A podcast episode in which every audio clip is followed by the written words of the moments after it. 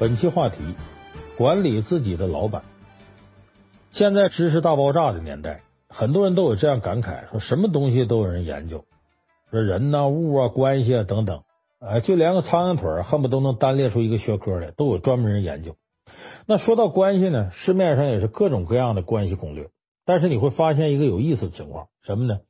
比方说研究夫妻关系的，往往都是教这个女人怎么讨好自己的男人。说怎么抓住他心，必须抓住他胃啊？什么做一个不哭不闹不上吊的好女人等等。那么和职场有关系的呢，就是如何讨好自己上司，如何知道老板需求等等。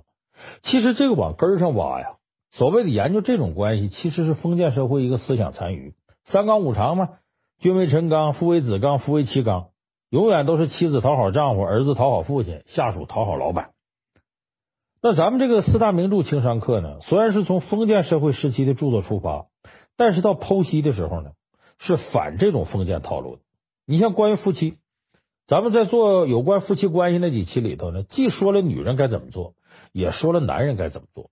那么关于职场呢，咱们前面说的挺多，包括下属应该如何讨好上司，哎，如何有尊严、真诚的呀拍马屁，如何你不拍马屁就把老板哄开心了。那今天呢？咱们再反这个思维，再说说怎么样管理你的老板。很多人听到这个就觉得你是不是疯了？都是老板管咱们呀，而且老板是掏钱的人呢，自古以来掏钱就是大爷。既然你是大爷，你不哄着，你还想管理他？哎，这里头其实就有个思维误区了。什么思维误区呢？咱们现在啊是商品社会了，人人都要具备一点经济学的思维。老板和下属之间呢，你注意。不是绝对谁管谁的关系，也不是施舍的关系，是交易关系。就是你用劳动和时间呢换取金钱，换取老板给你的工资，这是完全对等的交易。那既然是交易呢，那就得互相约束。你管理我，我也得管理你，对吧？现代管理学之父这个德鲁克就说过：你不必喜欢或崇拜你的老板，你也不必恨他，但是你得管理他。好让他为组织成效、成果以及你个人的成功提供资源。你看这句话就再明显不过了，就是管理你的老板，让他尽最大可能为你的工作服务。你咱举例子，你《红楼梦》里头最苛刻一个老板是谁呢？那恐怕都得说王熙凤。他苛刻到什么程度呢？就平儿在书里头有段自我介绍，哎，就贾琏的通房大丫头，也跟王熙凤很近的，是他下级。他怎么说的呢？他说的说是王熙凤先时啊陪了四个丫头，死的死，去的去，就剩下我一个孤鬼了。你看王熙凤身边四个顶级助理，就剩下一个平儿。那你就说王熙凤比穿普拉达的恶魔还可怕。但是剩下的一个平儿呢，他跟王熙凤是什么关系呢？就是王熙凤管理他，他同时也管理王熙凤。就像第六十五回里边说，贾府的一个小厮啊星儿。跟着尤二姐，呃，描述这两个人，描述王熙凤跟平儿怎么说的呢？说王熙凤平时对平儿看得紧，可一旦把她逼急了，平儿性子发了，王熙凤反而要倒过来央求平姑娘。哎，你看这个关系，老板不但高看自己，有时候还得求自个儿，这估计就是很多人梦寐以求的事儿。那咱们今天呢，就从情商角度说说，咱们得跟着高情商的平儿姑娘学习，怎么管理我们的老板。首先，咱们说呀，下属能够管理上司，得有合适的条件、合适的契机。至少你不能说你今天刚进公司的大门，你还是个端茶倒水的前台呢，你就扯着嗓门跟老板喊：“老板，我要管理你。”那你基本离被开除也不远了。所以，满足管理老板究竟有什么条件呢？一共三点：第一个，不惧怕权力；第二个，和老板互补；第三，能抓住老板的痛点。咱们先说第一个，不畏惧权力。前面咱们说过，你必须意识到，你跟老板之间关系不是古代主人和仆人的关系，而是现代买卖双方的关系。卖东西的呢，为了东西卖得好，是要琢磨买东西人心理，但是你没必要怕买东西的人。你像马云，马云算不算卖东西的商人？他得琢磨消费者心理，他得忽悠大伙儿频繁剁手。可是他琢磨你，他怕你吗？他肯定不怕。那么作为下级对老板也应该是这样的心态。为啥要不怕呢？心理学上有个说法，叫你让对方欺负你，这个说法呢，有点像咱们俗语里头说“苍蝇不叮无缝蛋”。你像很多的性骚扰，你会发现什么样女生最容易被性骚扰呢？有人说那穿的暴露不是，穿的保守比穿的暴露的更危险。因为穿的保守的姑娘啊，大多数性格都是畏畏缩缩，特别怕惹事儿。一旦遇到事儿呢，首先想到息事宁人。所以这样小姑娘，老板要对他性骚扰，他只能回家找没人旮旯偷摸哭去。被欺负也被白被欺负。那穿着暴露的，你像那种烈焰红唇的、黑丝袜穿着的，这样人往往比较自信，性格也挺刚烈。你别说性骚扰了，一句话你冒犯他，他马上机关枪是能怼你一通。所以你要对这样的人心怀不轨，还没等动手呢，就容易被他给你怼回去。职场也是一样，你总示弱，总是老板呢，你是光，你是电，你是唯一的神话。那老板不欺负你，欺负谁啊？《红楼梦》里的平儿。他还处于封建大家庭当中呢，他就有这个先进思想，就是不能畏惧权力，他也不怕王熙凤。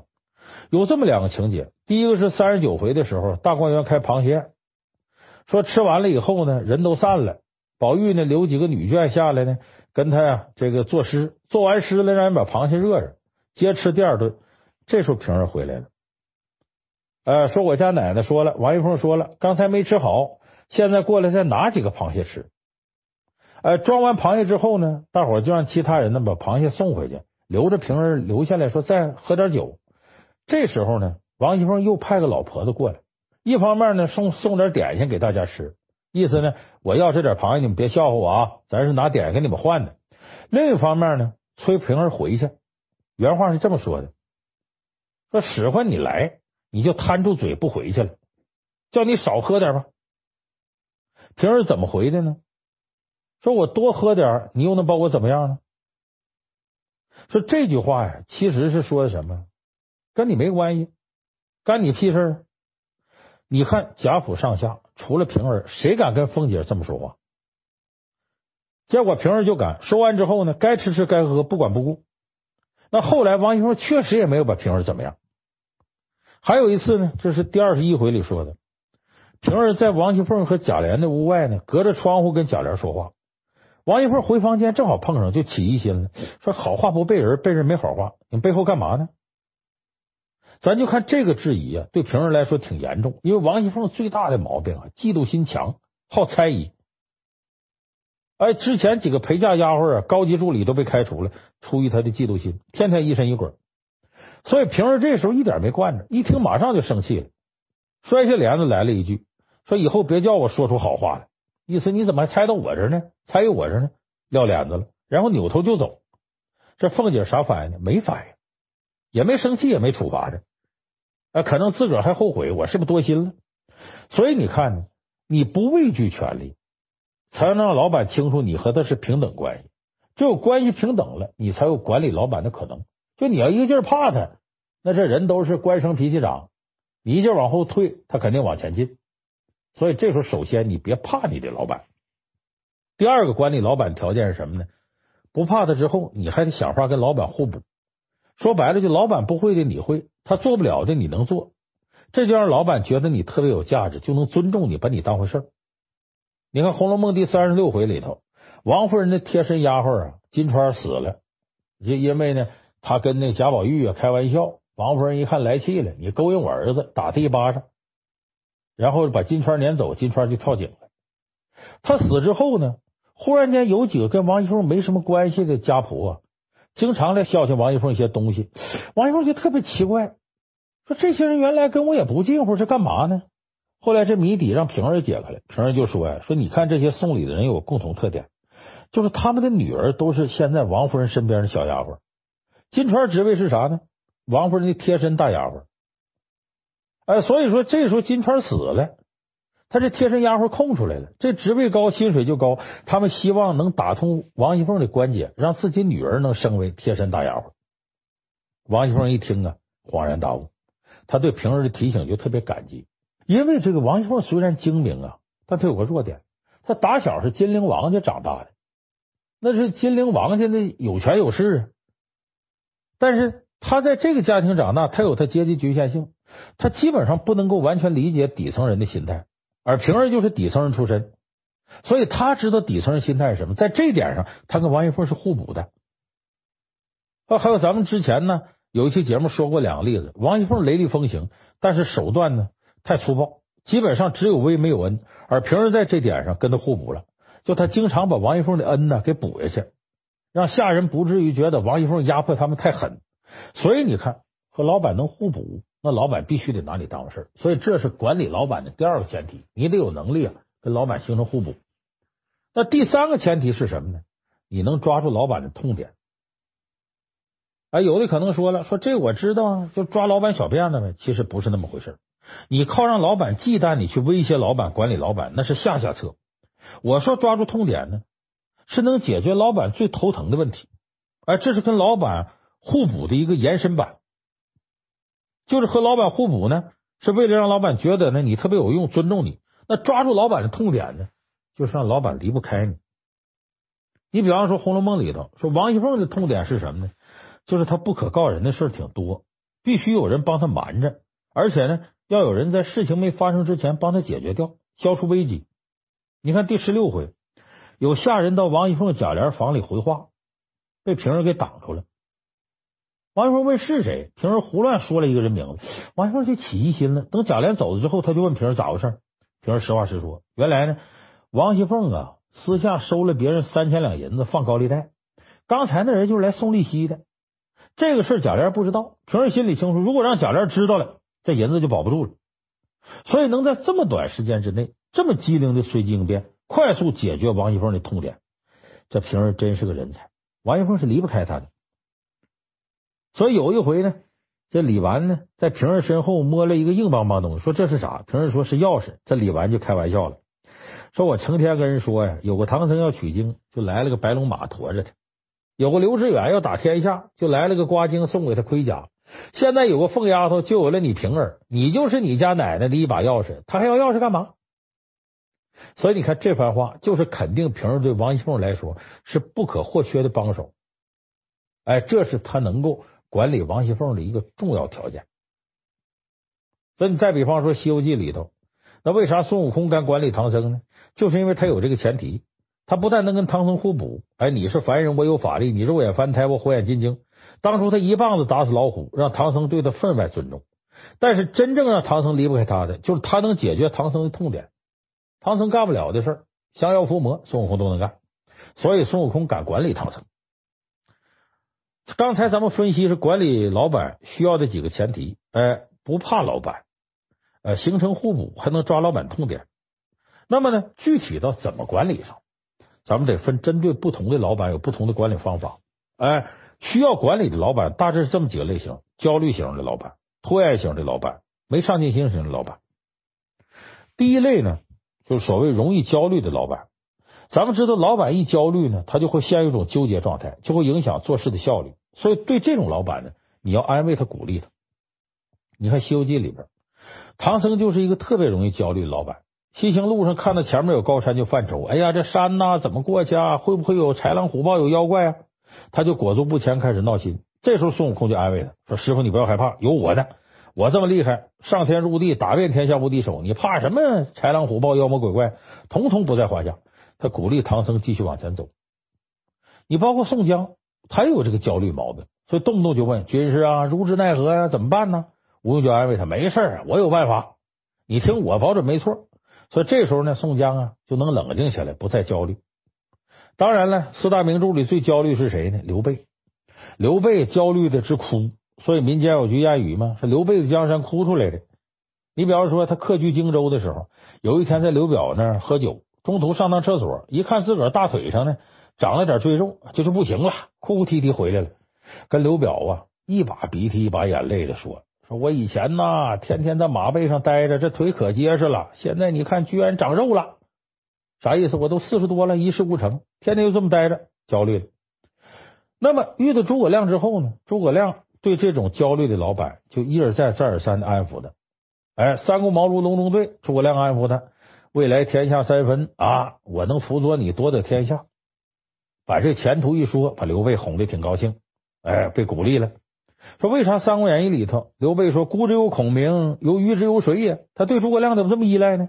就是诸葛亮能安抚他的焦虑，而且诸葛亮也能通过安抚刘备，对刘备进行管理啊，提议北伐呀，啊，怎么入蜀啊啊等等。所以呢，这是第一种管理。遇到焦虑型的老板，要温柔的安抚他，坚定的鼓励他。那么第二类需要管理的老板是有拖延症的老板。拖延症现在都成时尚病了，很多人都有。其实，在以前这个病也很流行，就是那时候没有人给他做过这么精准的总结。你比方《西游记》里头的妖精们，咱看就有点拖延症，把唐僧抓到手了，你赶紧吃了得了呗。每次都得研究蒸了还是煮了呀，还是请干娘啊，还是请我大哥来呀？搞一大堆仪式，最后唐僧没吃成，孙悟空请人来了，还把妖怪给收拾了。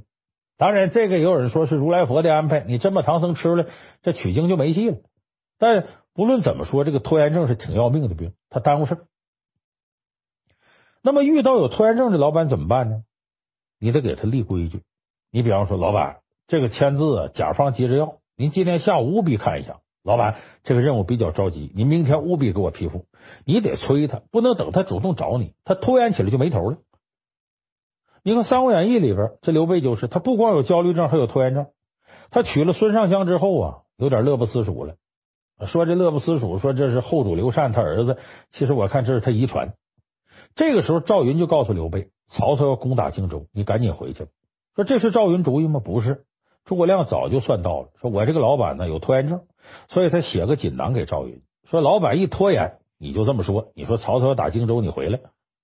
说你看呢，这就是一种管理。对拖延症的老板呢，你给他限制时间，给他定规矩，让他不要再拖延。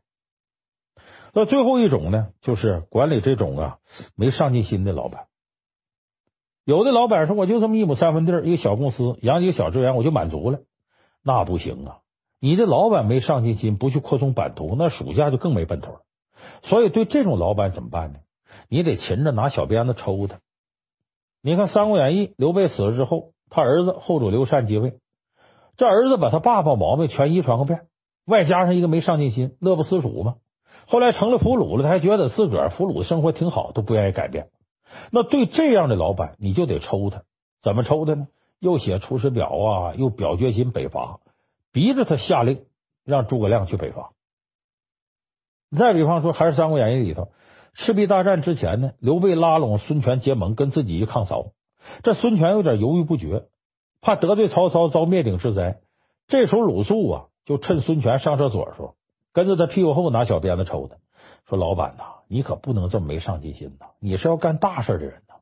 你琢磨琢磨，你要投降了，我们谁都能投降，就你不能。”你像我跟张昭这样投降了，曹操该安排啥安排啥，不会比我们现在差。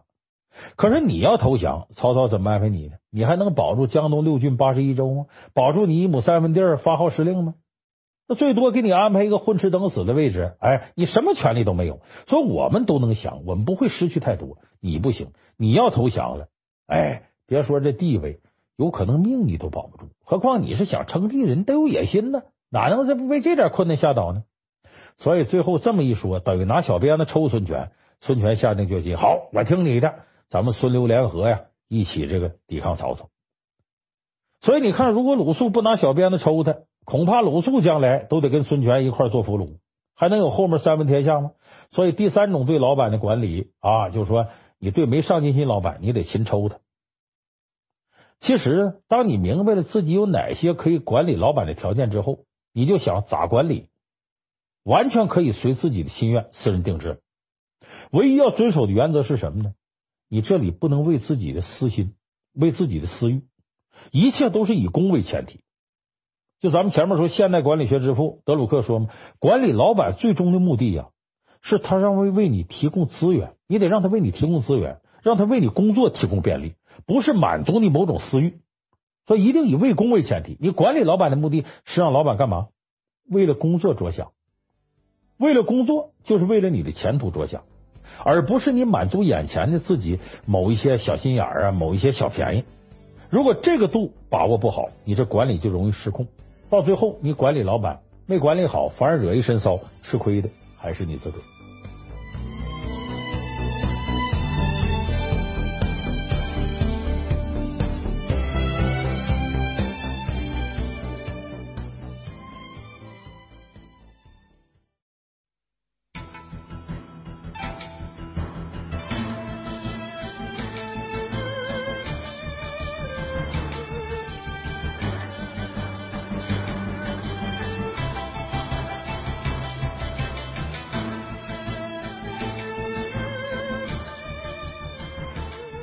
本期话题：如何对付职场老油条？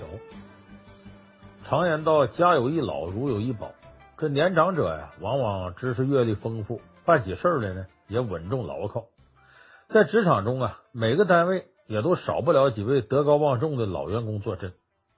但是呢，并不是每一个有资历的老员工都会成为稳重牢靠的老司机，他们呢还有可能蜕变成啊倚老卖老的老油条。每当我们讨论起这些老油条的时候啊，你可能脑海当中就会浮现出这样一些印象：这帮老油条呢，爱摆架子，说不得，动不得，罚不得，整天混日子。那么这些老油条呢，因为在单位里待的年头长了。一点点就变得倚老卖老啊，拖拉散漫。平时呢，他们呢处处干涉，事事牵制，既不愿意被领导管束跟支持，更不愿意真心实意的帮助新人成长，常常啊把单位部门呢搞得是乌烟瘴气。那么无论哪种情况出现，都会让管理者跟合作者呀感到大为头疼。那么面对这些职场老油条，我们该怎么办呢？那么这期节目呢？我就来为这些难搞的老员工分分类，然后咱们一一跟大家说说怎么对付这些不同类型的职场老油条。这老油条啊，有这么几个类型。第一种类型呢，我们叫居功自傲型。但凡居功自傲的人，你记住，一般都是有些才干、有些能力的。他们有的是呢，陪着老板共同创业的元老，是老板的心腹、企业的骨干，或者是在企业发展过程当中啊。做出了重大贡献的功臣，他掌握着关键技术，了解一些核心的机密。那么，在成功光环的笼罩下呢，这些居功自傲型的老油条啊，往往就骄傲自大，目空一切，谁都看不上。面对这样的老员工啊，对职场新人来说，你一定要摆正自己心态，要对这样的老员工呢多一些尊重和理解。这种尊重啊，不是表面上的恭维或者奉承。而是真正重视老员工的工作经验和想法，你的目的是从他们那儿学到这些经验和想法。咱们举个例子啊，说怎么叫尊重老员工，摆正谦虚好学的这个态度。你像三国时候，周瑜就遇到过这样问题。周瑜呢是打小呢跟这个江东之主小霸王孙策交情好，再加上他本身才能出众，所以他一加入到军队里边。就被授予中郎将这样的职务，后来又辅佐孙权呢，掌管军政大事，在这个东吴这边获得了非常高的这种声望，朝中的文武大臣呢都爱和他交往。然而这样受重视啊，惹来一位这个老油条的不满，谁呢？老将程普。程普当年呢，那是跟随着孙权和孙策他父亲孙坚打天下的，程普、黄盖、韩当、周泰，这都那一波老将。后来呢，他又帮着孙策经营江南，又兢兢业业的辅佐孙权，这是孙氏政权当中的绝对元老。那么当时呢，论级别呢，这个程普和周瑜啊，他俩都是都督，算是平级的同事。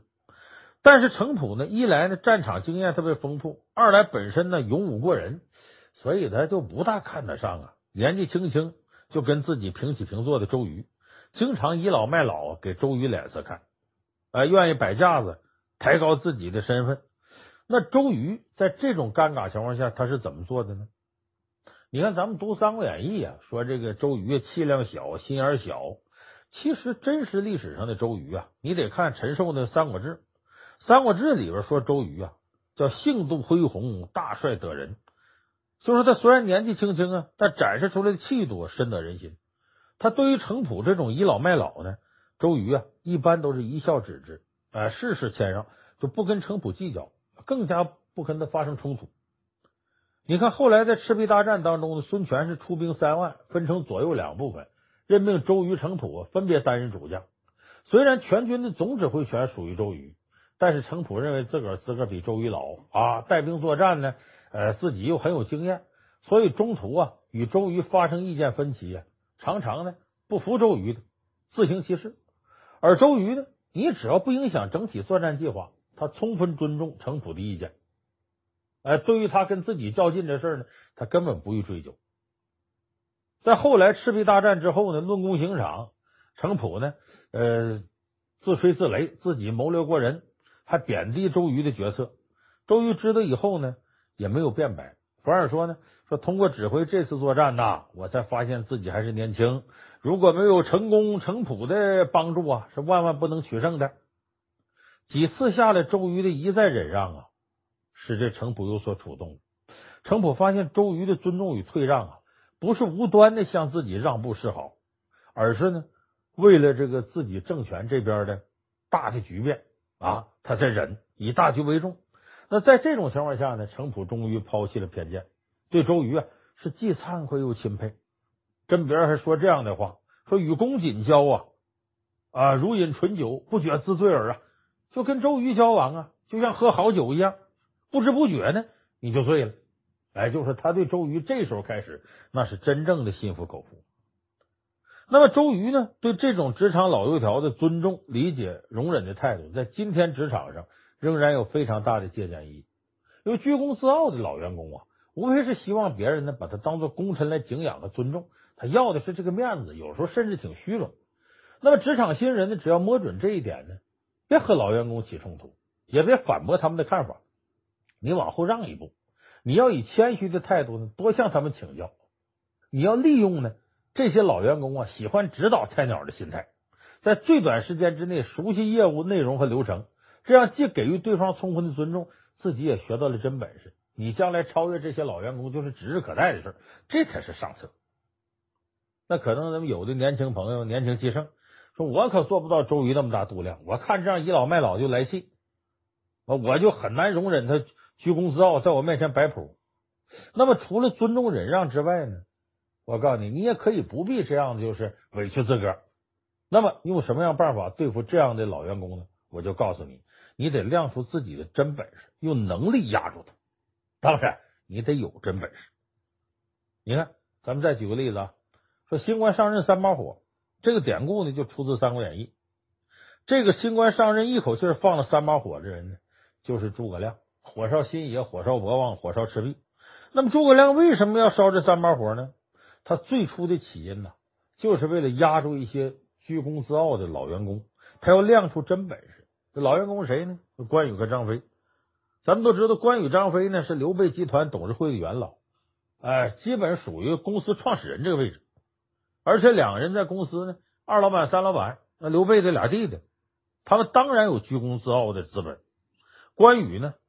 非常傲，张飞呢非常狂，刘备呢三顾茅庐时候请诸葛亮出山呢，让这两个兄弟大雪天在门外忍着站着。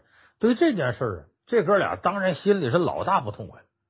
所以后来呢，曹操呢派夏侯惇呢带领十万大军呢杀奔新野，刘备啊就把关羽、张飞两个兄弟召集到一块儿，问说：“二位贤弟呀，夏侯惇引兵来到，咱们得怎么迎敌呀？”张飞撇开嘴说：“哎呀。”你那诸葛亮不有本事吗？就派诸葛孔明前去迎敌呀。刘备连忙说：“哎呀，智赖孔明，勇须二弟呀。”就说这个智谋上事啊，我是依赖诸葛亮了。可是冲锋陷阵打仗这事啊，刚勇之事，那得两位贤弟。你从这段话不难看出来呢，张飞、关羽看不上孔明，对他有多大能耐呢？这时候他不了解，心存怀疑，所以他不服。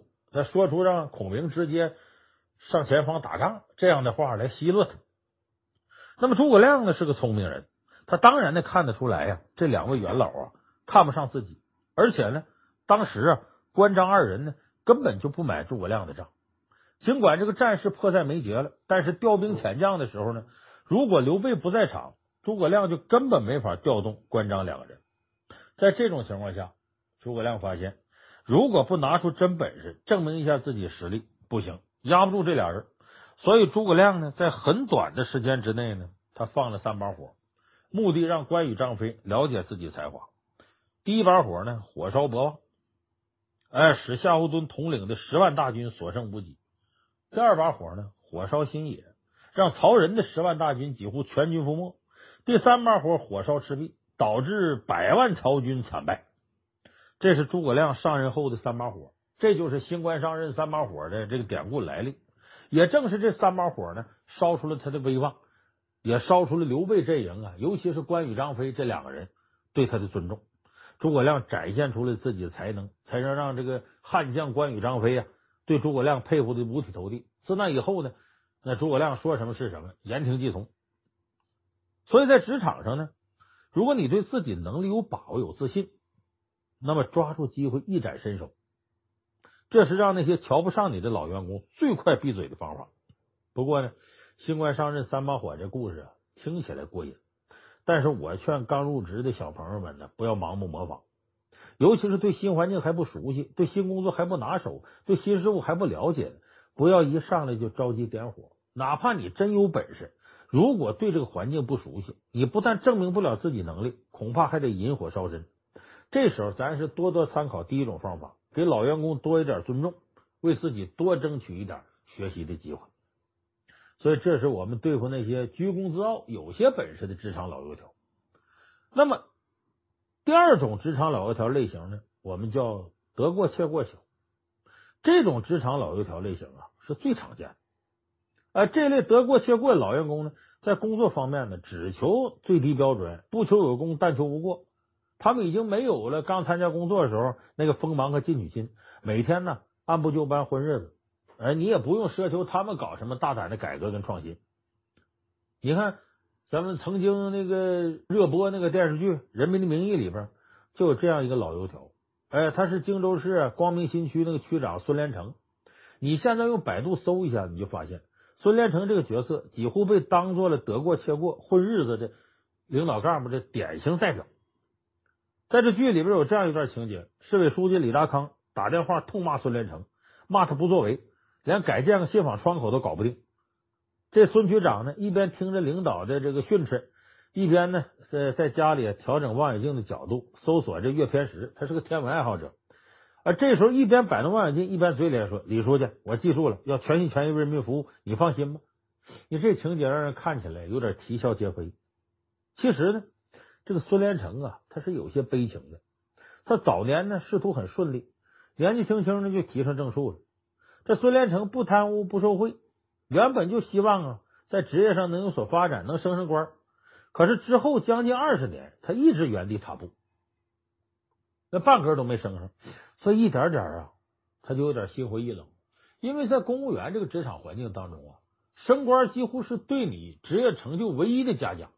所以咱们有时候别骂说哪个公务员就官迷，他要不是个官迷，说明他更不是个好干部。他起码想往上走呢，还是希望别人对他业务有认可。因为公务员评价体系啊，升官几乎是唯一的一个标准。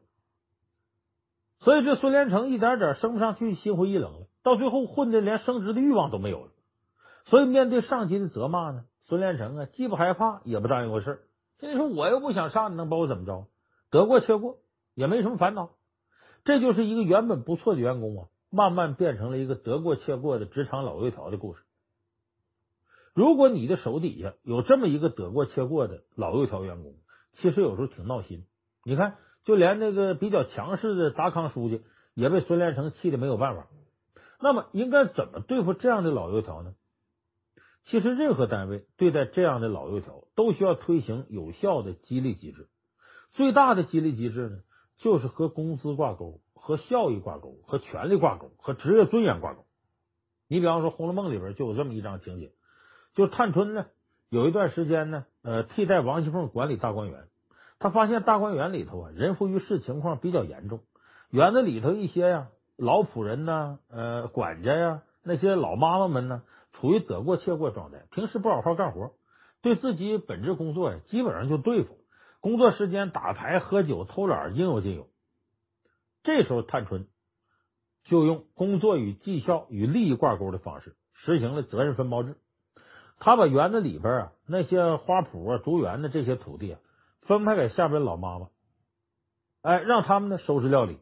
这些土地的产出呢，除了保障贾府中的这个基本需求以外呢，多出来部分，允许这些老妈妈拿出去经营卖，获得利益，而且把经营效果呢跟老妈妈的利益啊密切挂钩，果然调动了这些老妈妈的积极性。你看这里边小丫鬟春燕还说了改革后新气象，说这一带地上的东西啊都是我姑妈管着，原来她不怎么精心，一得了这个地方呢，比得了永久基业还厉害，每日早起晚睡，照看的紧紧深深，一根草也不许人动。你看看，探春通过呀分割大观园，并且承包给这些呃老妈妈，推行了一套有效的激励机制。呃，这叫使之以权，动之以利，极大的调动了这些老妈妈的工作生产积极性，也更好的维护了大观园的整体利益。其实现在很多企业呢都已经意识到这一点，比如不少公司会给一些老员工股份，呃，股权激励，让他们享受分红的福利，通过股权呢来留住老员工，这也是非常有效的措施。那么在激励机制方面呢，首先要摸准员工的需求跟期望在哪，针对不同岗位和不同类型员工制定相应的激励安排，完善各类型的激励体系，满足不同员工的实际需求。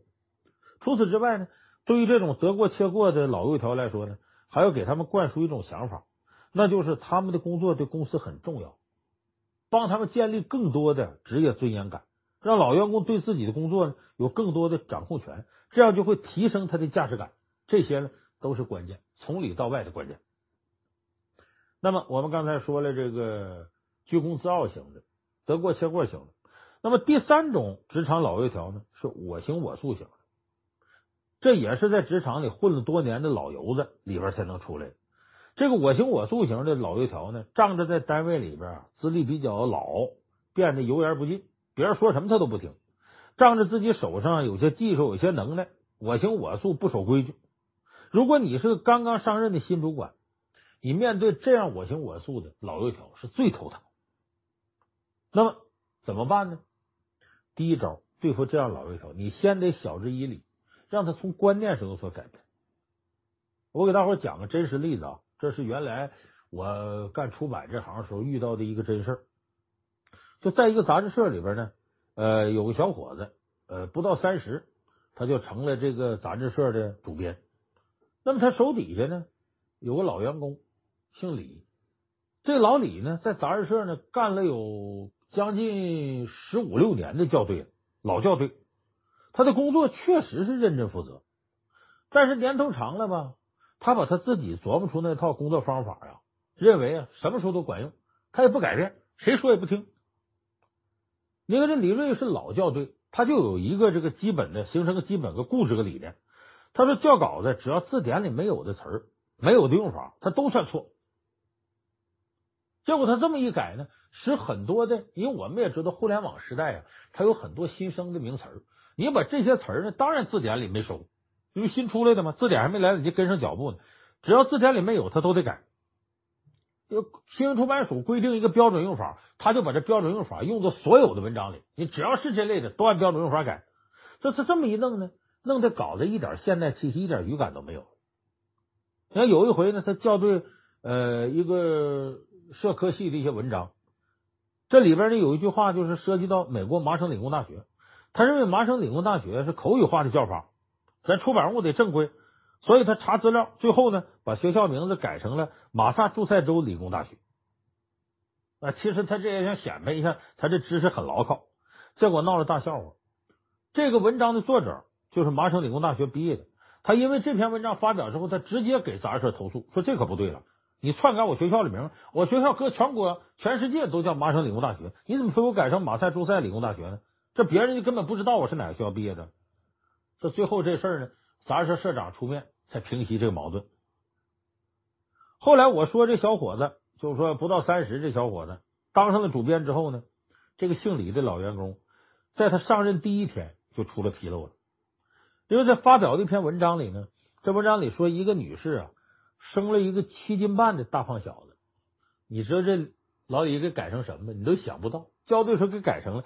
生了一个三千七百五十克的大胖男孩，结果呢，这文章被读者投诉，说你这是不是把这孩子当猪肉卖了？还三千七百五十个大胖男孩。这时候呢，这主编呢刚上任主编马上找到了这老李，好言好语劝说你呀、应该灵活点，口语化一点，更接地气。结果这老李不但不听劝呢，反过来发牢骚，说我都干了十五年了，是你明白是我明白。你知不知道国家提倡使用国际标准度量衡，这规范用法？结果老李这态度弄得这小主编很不痛快。这老李依旧我行我素。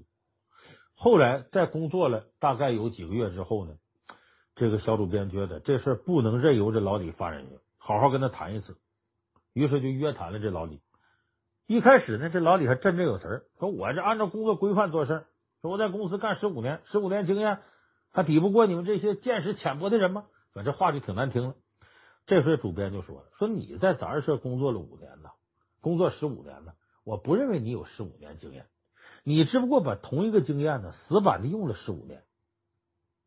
哎，你在单位奉献十五年，我们感动，但是呢，跟这种感动相比呢，我们杂志社更加需要有价值的员工。你这种干法是没有价值的。”结果这些话呀，说的句句在理，把这老李说的脸红一阵白一阵。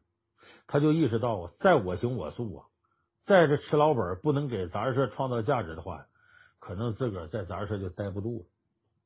所以呢，这老李也嘴就不那么硬了，开始接受这小主编的意见了。所以你看，职场中如果能从观念上转变这个老员工我行我素的做事风格，当然是最好的。可是呢，这个价值观和习惯呢，有时候一时半会儿很难改变。有时候即使短期有效果，但时间一长呢，还有可能固态复萌，甚至变本加厉。那么还能有什么样的办法对付我行我素老油条呢？咱再说第二招，严格管理制度，万不得已的时候走人解聘。就是遇见我行我素不守规矩老员工，新主管呢可以按照公司的规范和管理制度来做事，不要拉不下脸来规范他们行为。你看有这么个事儿，这也是在这个网上报道过的。就说这个网友呢叫王浩，他的手底下呢有两个老员工，工龄都在十年以上，都是驻外的业务员，不需要每天呢回公司报道。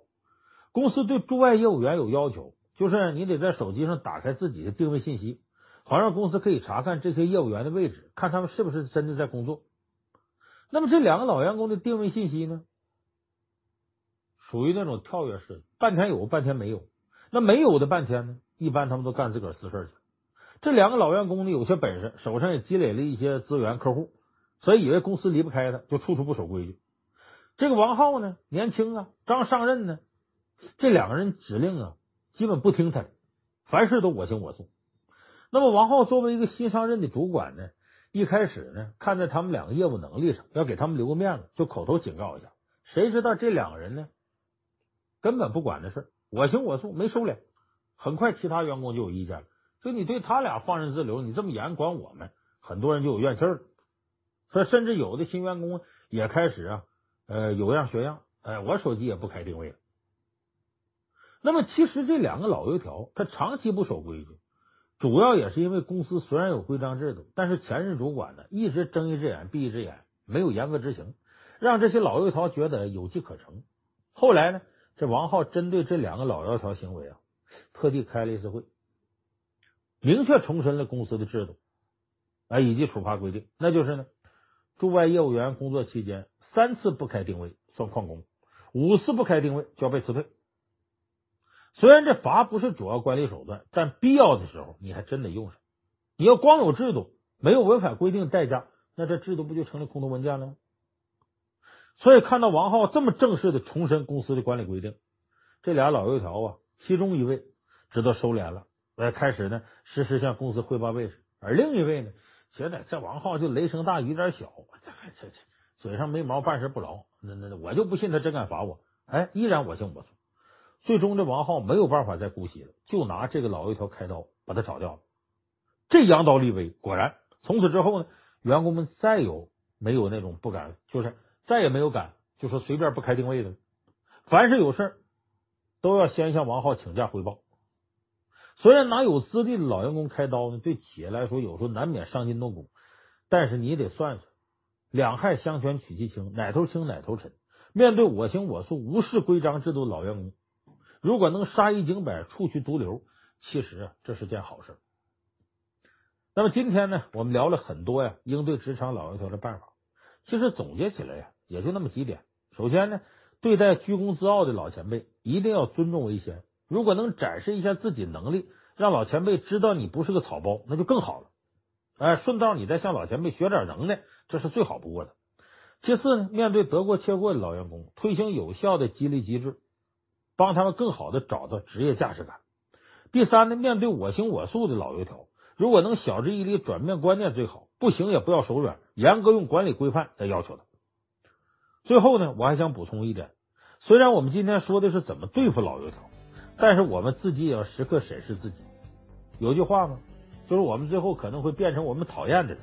我们也要呢检点自己行为，不要让自己呢随着工作年限的加长，也变成了倚老卖老的职场老油条。